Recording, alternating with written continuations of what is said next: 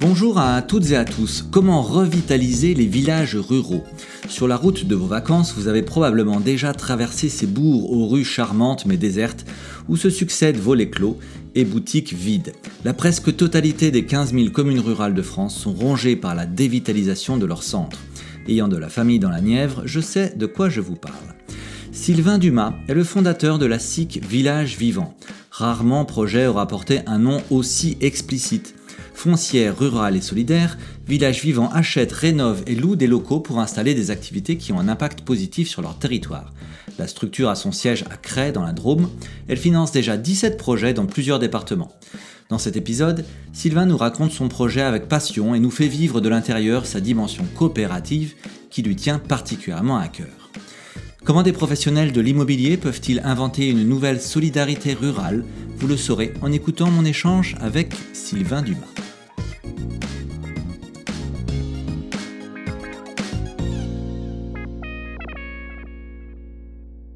Bonjour à toutes et tous, bienvenue sur ce nouvel épisode du, podcast euh, By Doing Good, le podcast de l'innovation sociale raconté par ceux qui la font. Et ceux qui la font cette semaine, c'est Sylvain Dumas. Bonjour Sylvain. Bonjour Yvon, merci de m'accueillir dans ton podcast. Sylvain, tu es cofondateur et co-gérant de la SIC, Village Vivant, une SIC, mais qu'est-ce que c'est que ça, une SIC tu, tu vas nous raconter euh, ton parcours, Sylvain, tu vas nous raconter ce que vous faites chez Village Vivant, tes joies, tes peines. Bref, c'est parti, on y va. Première question, Sylvain, qui es-tu? Eh ben, donc, Je suis Sylvain Dumas, j'ai 40 ans, j'habite dans la Drôme. Euh, aujourd'hui, je suis euh, co-dirigeant de la SIG Village Vivant, mais avant ça, j'ai un parcours, moi, dans la solidarité internationale. J'ai travaillé en, ONG, des plus petites et euh, des, plus, grosses, en Afrique, en Amérique latine et en, Inde, dans le secteur de, la microfinance, pour accompagner des personnes euh, exclues des circuits bancaires dans la création de leur entreprise pour améliorer leurs conditions de vie. et donc, j'ai appris pas mal de choses. J'ai été aussi assez critique sur ce secteur euh, qui peut vraiment être vertueux comme vicieux. Et, euh, et puis de, fil en aiguille, bah, je me suis retrouvé à faire ce métier en France, d'accompagner des créations d'entreprises, euh, de petites entreprises avec une super asso qui est sur tout le territoire hexagonal. C'est l'association ADI qui accompagne les entreprises. Voilà, que les auditeurs du podcast connaissent parce qu'effectivement, l'ADI a été l'un des bénéficiaires des Hackathon Big Bloom à plusieurs reprises effectivement, l'a dit, spécialiste du microcrédit en France. Oui, absolument. Et voilà, et du coup, je m'occupais du territoire euh, Drôme-Ardèche, plutôt plus sur la Drôme, mais ça m'a permis de, découvrir cette, la, problématique euh, des, territoires ruraux euh, et plus spécifiquement celle de, la difficulté des petits commerces et services de proximité dans, les villages qui, qui, galéraient. Et, et, voilà, et en parallèle de ça, en parallèle euh, de, cette expérience professionnelle où on voyait vraiment les difficultés, je me suis impliqué bénévolement dans, des réactivations de friches, euh, plus précisément la, transformation d'une usine, euh, disons à l'abandon, en un tiers-lieu. On savait connaissait même pas le mot de tiers-lieu à l'époque. On disait un, lieu multimodal. et puis après, on a dit, ah tiens, on a trouvé la définition de tiers-lieu. On a dit, ah bah oui, c'est ça qu'on fait. Mais voilà, c'était comment réunir euh, sur une friche de 1800 mètres carrés, comment réunir euh, des espaces de travail pour des tertiaires, pour des artisans, organiser de la formation, des événements, des, événements culturels ou des événements euh, de toute nature en fait. Et, et voilà, du coup, c'est c'est ce parcours dans l'entrepreneuriat, l'accompagnement de créateurs d'entreprises, la découverte de la problématique rurale, la découverte du potentiel de ces collectifs associatifs qui réussissaient à donner euh, une nouvelle vie à un lieu que tous condamnaient. Hein. Euh, euh, ce lieu, il était promis à, être détruit, en fait, pour, pour faire des logements. Parce qu'il n'y avait pas de, il a pas aujourd'hui d'industrie ou d'entreprise artisanale qui ont un modèle économique ou juste une appétence pour s'installer dans ce genre de lieu. Donc on dit, OK, il faut le raser ou sinon ça reste fermé, ça fait une verrue dans la ville, comme euh, euh, tout le monde a, ces images. Hein. Soit vous vivez à la campagne, soit vous y passez le week-end ou pendant vos vacances, et vous voyez euh, un, nombre très important de, locaux abandonnés, des vitrines vides ou des anciennes usines ou des différents types de bâtiments industriels ou artisanaux qui sont fermés et on n'a pas de solution pour. Euh, et là, on a vu qu'on trouvait une solution dans cette euh, émulsion associative, cette intelligence collective qu'on a mobilisée avec 12 euh, bénévoles qui n'avaient aucun intérêt économique. Hein. On parle bien de, de personnes qui, pour plus de la moitié, avaient aucun enjeu à installer leur activité, mais qui étaient motivées par l'enjeu territorial. Et, voilà. Et donc, de tout ça, connaissant un peu Terre de Liens, qui avait trouver une solution euh, pour les terres agricoles. Euh, connaissant un peu Habitat Humaniste, qui avait trouvé une solution euh, pour le logement, ben, on s'est dit, là, on a, on a mixé avec deux compères avec, qui sont à l'initiative du projet, Valérie Dumény, qui était à la, Banque La Nef, et Raphaël Boutin, qui était à Terre de Liens. Tous les trois, on a mixé nos compétences, euh, nos appétences, euh, notre vision du monde et on a dit on va créer euh, un outil pour participer à la revitalisation des territoires ruraux en facilitant l'accès à l'immobilier puisque les acteurs associatifs, les acteurs coopératifs ou plus globalement les collectifs citoyens qui veulent créer toutes sortes d'activités, ils ont plein d'énergie, ils ont plein d'idées pour monter des tiers-lieux, des ateliers de réparation de vélos, des épiceries, des librairies, des toutes sortes d'activités, mais souvent là où ils bloquent, c'est sur l'immobilier. Et euh, il n'y a personne qui amène une réponse systématique. Euh, il y a plein de, micro-solutions. Hein. Euh, on n'est vraiment pas les premiers, mais, mais c'est des micro-solutions qui sont à l'échelle d'une commune ou d'un département. Il n'y a pas de solutions qui se sont faites à l'échelle vraiment régionale ou multirégionale ou nationale. On s'est dit, on va, on va venir se positionner sur ce créneau et ça nous amène à, créer Village Vivant. J'expliquerai peut-être un peu mieux ce qu'on fait, mais là, c'était un peu le. ouais, c'est super, très clair. Et, euh, là, on est en, quelle année à peu près, euh, Sylvain, là, dans ton histoire, là, quand tu te rends compte à la fois euh, bah, du besoin et que tu commences à, brainstormer, phosphorer sur ce que pourrait être la, solution, ça, ça, remonte à quand à peu près, ça? 14-17 14-18 2014, 2017, ouais. D'accord, ok. Euh, ok, très clair. Et donc, en fait, là, tu, tu commences déjà un peu à, t'entourer de différentes compétences, si je, si je comprends bien, parce que euh, donc tu es cofondateur. Ça m'intéresse aussi de savoir cette démarche euh, entrepreneuriale que tu as engagée. avec qui tu t'es associé, qui tu as mis autour de toi à ce moment-là?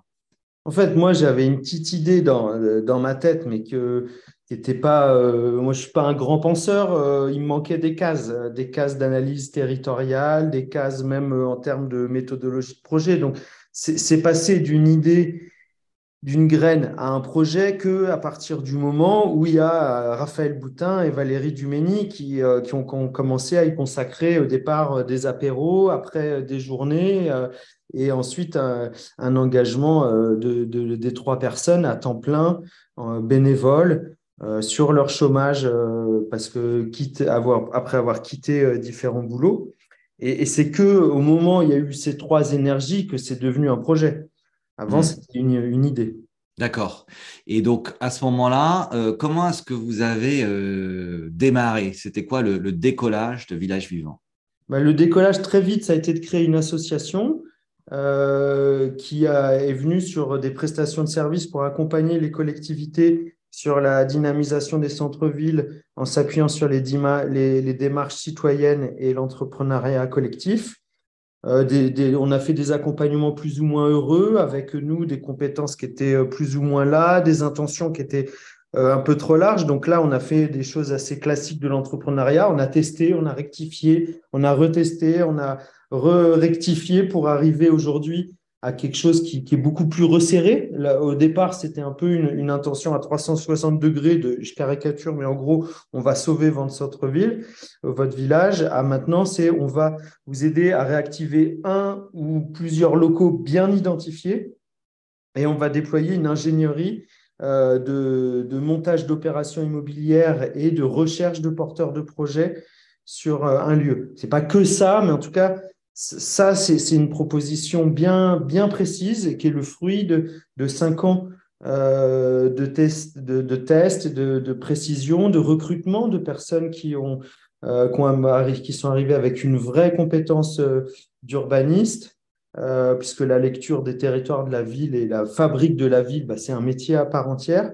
Donc, on a recruté Thibaut Berlingen en 2019, je dirais, ou 2020, et Anaïs Piolet il y a quelques mois. Donc, vraiment former une team accompagnement des collectivités et des porteurs de projets voilà, c'était une évolution sur cinq ans. Et puis l'autre partie, ça a été euh, euh, l'immobilier.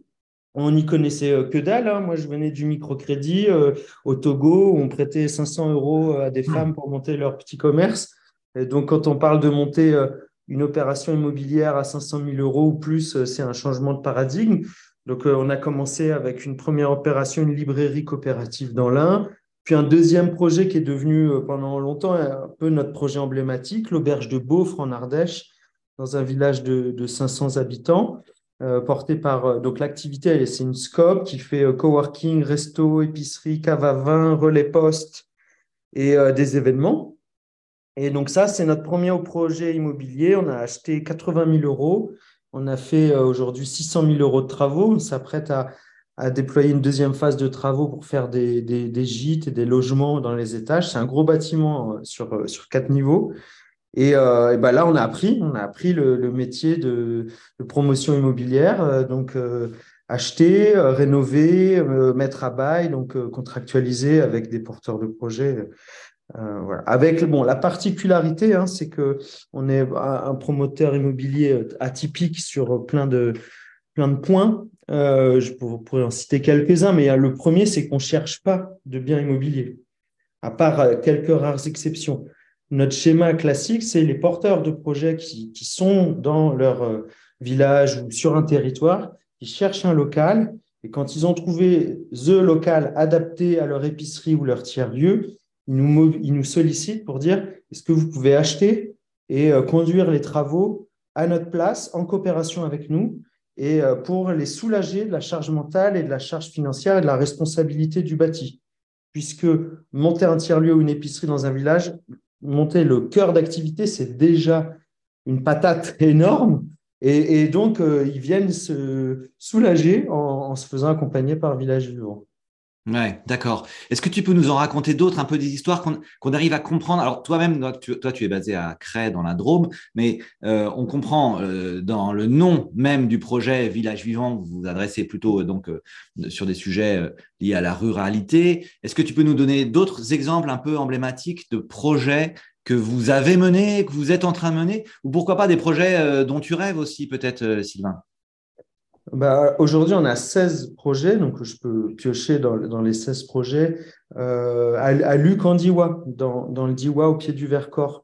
Euh, on travaille avec un réseau euh, coopératif d'épicerie qui s'appelle le GRAP, qui est un associé et qui, fédère une cinquantaine d'épiceries. Et donc, avec eux, avec une équipe de porteurs de projets, on, va ouvrir un, bâtiment dans, un, dans un village qui s'appelle Lucandiwa pour faire une épicerie euh, en circuit court de produits bio. La particularité là, c'est qu'on a été sur euh, une difficulté à trouver du bâti. Euh, il y avait peu de bâtiments euh, adaptés et donc une longue recherche de bâtiments, une des longues phases euh, de, de, travaux avec des, autorisations à rallonge et tout. Donc voilà, quelque chose qui a pris deux ans euh, et qui devrait ouvrir dans les six prochains mois. Ça, c'est un exemple avec euh, toute cette, difficulté du, du, bâtiment et de ses délais à rallonge. Euh, un, autre projet dans la Loire, à, à Salvésiné, c'est aussi avec une scope, des gens qui viennent du Sérail, de, du Biristan et du court-circuit pour les Lyonnais. C'est des lieux bien, des restaurants bien connus là-bas et qui, euh, et qui plein d'entrepreneurs. En fait, c'est des, des gens qui passent par euh, le Biristan ou le court-circuit, donc ces restos lyonnais, et qui ensuite ont envie de créer leur propre resto, euh, toujours dans le mouvement coopératif et en gardant des liens. Bref, donc on a euh, deux personnes de, issues de, de, de, ces restaurants qui viennent nous voir en disant on a signé un compromis, on a trouvé un super, une super auberge resto familiale. on, vient, on se rend compte là dans la dernière ligne droite que c'est trop lourd l'achat. Donc, est-ce que vous pouvez vous substituer à nous dans le compromis et devenir les acheteurs? On étudie en urgence, enfin, voilà, dans des délais assez courts le délai d'un compromis, même si c'était un compromis long, voilà, en quelques mois. Finalement, donc on accepte de se substituer, on achète le bâtiment, on lance les travaux. Et là, pour le coup, en, six mois, entre la rencontre et, l'ouverture, peut-être en neuf mois, on ouvre une auberge dans un village de pareil, 500, 600 habitants euh, dans la Loire. Euh, voilà, on en a plein. Des, c'est ça en gros, c'est des épiceries, des auberges. Euh, souvent, c'est des jeunes euh, qui sont. Euh, alors, on ne fait pas l'apologie de, de, de, la néo-ruralité euh, parce que c'est subtil. On, on, est tous le néo d'un autre, on est tous en mouvement. et il y a beaucoup de clichés, il y a beaucoup d'acteurs qui vont sur ce terrain-là sans prendre de pincettes. Donc, nous, on essaye d'être vigilants là-dessus. Quoi qu'il en soit, euh, on, constate que dans nos porteurs de projets, on a beaucoup qui sont issus de ces parcours de vie où on a des reconversions, on a des changements de trajectoire. Euh, mais en fait, il faut se rappeler que quand même, c'est ce qu'on met sous l'étiquette néo-ruraux, souvent, c'est des gens qui viennent de la campagne, qui vont à la ville et qui repartent à la campagne.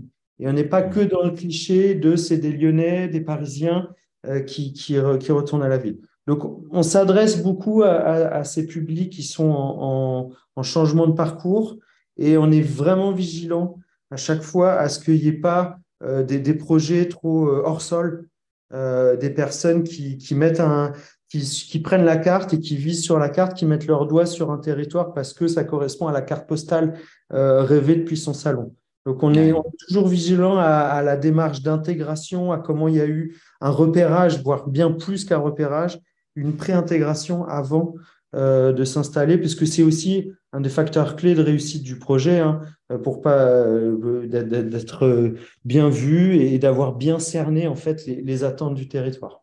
Ouais, super intéressant. Sylvain, quels sont tes rêves de croissance et, et comment est-ce que on peut vous aider à, à les réaliser? De quoi est-ce que tu as besoin? Alors, euh, moi, j'ai pas de rêve de croissance. Hein. Mes rêves, c'est plutôt euh, du kayak euh, sur la Drôme et des parties de pêche à la mouche. La, la, croissance, par contre, elle s'impose à nous. On est une foncière avec des micro-marges. Hein. pour, on pratique des loyers les plus modérés possibles, donc des marges les plus basses possibles et donc une taille critique importante. Notre taille critique, c'est à peu près 20 millions euh, dans cours d'investissement avec une soixantaine euh, de bâtiments. On en a 16 aujourd'hui. Donc voilà, je ne rêve pas de croissance, je suis condamné, nous sommes condamnés à la, croissance. Bonne nouvelle, on a beaucoup de demandes, une dizaine, euh, non, plusieurs dizaines par année.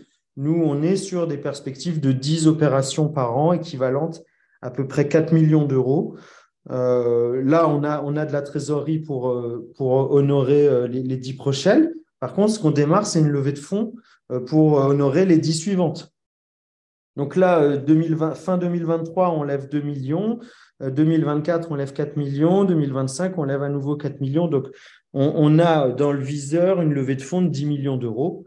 Euh, donc, comment nous aider? Bah, C'est en, en, parlant, euh, en, soit en investissant, soit en parlant à des personnes qui seraient intéressées par le sujet. Donc, c'est investir dans l'immobilier solidaire avec euh, très très peu de rentabilité. Ça, c'est une évidence. Pour tenir nos équilibres financiers et sortir des loyers abordables, bah, il faut maîtriser le coût de la ressource financière. Donc, très peu de rentabilité. Donc, c'est départ social euh, non rémunérés qui donnent lieu à un avantage fiscal et des prêts, euh, des prêts à 7 ans rémunérés 1% et qui donnent également lieu à un avantage fiscal. Euh, mais voilà, la contrepartie de ça, c'est qu'on investit dans, quelque chose qui est d'intérêt public. Hein, maintenir le commerce de proximité, c'est vertueux à plein d'égards. Hein. ça crée la qualité de vie, ça crée du vivre ensemble.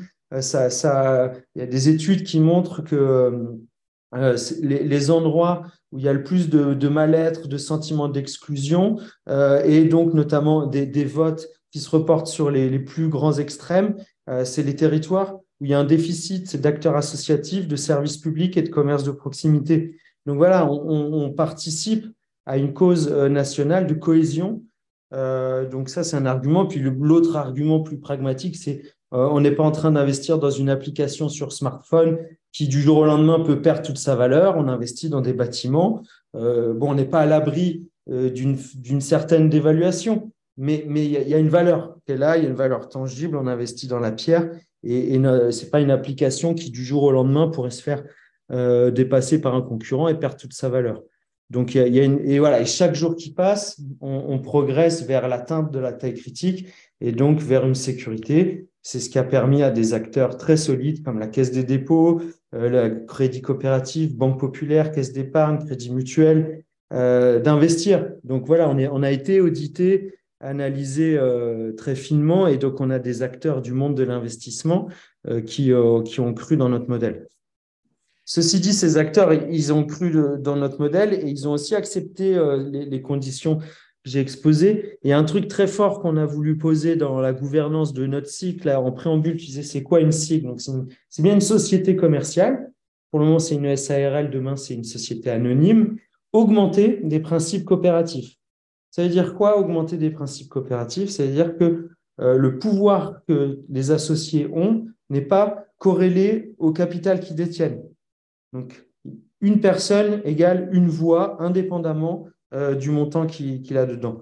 L'autre principe fort, euh, c'est la non-rémunération. Donc, quand on vient exercer son droit de vote, on ne le fait pas pour un intérêt euh, particulier, puisqu'il n'y a pas de dividende et il n'y a pas de revalorisation des parts. Donc, on le fait forcément pour l'intérêt général de la structure, donc préserver la, pérennité de la structure, son développement et la cause qu'elle défend. Donc voilà, ça, ces mécanismes de gouvernance, c'est des garanties fortes pour faire une entreprise pérenne et, vraiment impactante. L'autre élément spécifique des SIC, c'est d'avoir des collèges d'associés donc, on associe les salariés. Aujourd'hui, sur les 14 salariés, ils sont presque tous associés. C'est qu'une question de, temps, mais c'est qu'il y en a certains, ça fait moins d'un an qu'ils sont là, donc ils sont pas encore associés. Les usagers, les locataires, on en a une bonne partie qui est associée, et petit à petit, ils le deviendront probablement tous. Et des citoyens. Aujourd'hui, on a 500, 500 euh, citoyens qui ont investi en titre participatif et qui demain deviendront euh, probablement sociétaires euh, voilà, et du coup, notre discours, il s'inscrit sur des biens communs.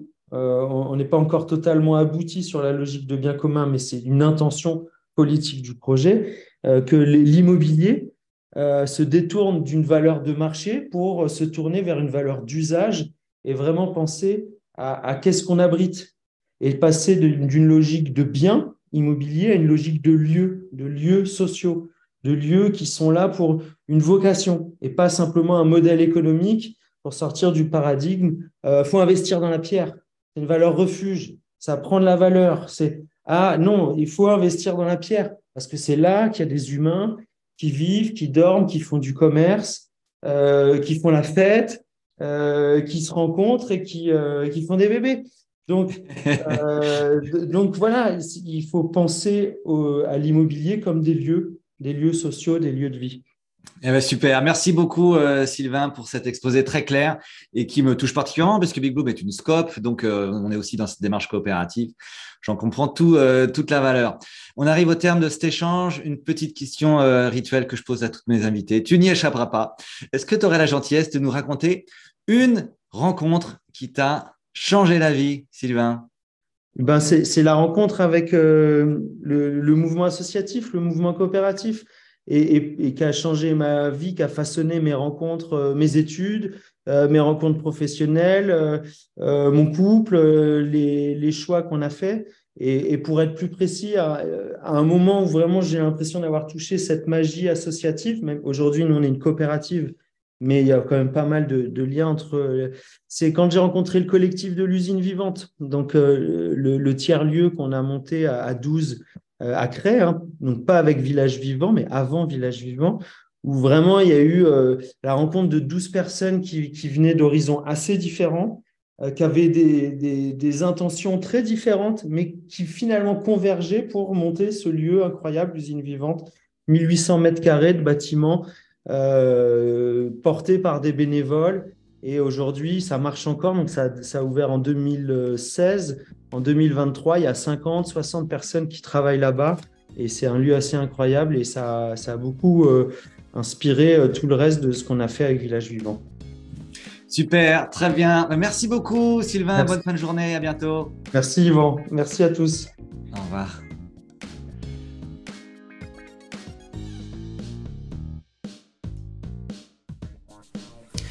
Et voilà, c'était By Doing Good, le podcast de l'innovation sociale raconté par ceux qui la font. Merci pour votre écoute. J'espère que cet échange vous aura inspiré et donné envie, vous aussi, de vous engager pour l'innovation sociale. Si c'est le cas, n'hésitez pas à vous abonner et à mettre 5 étoiles sur Spotify ou Apple Podcast.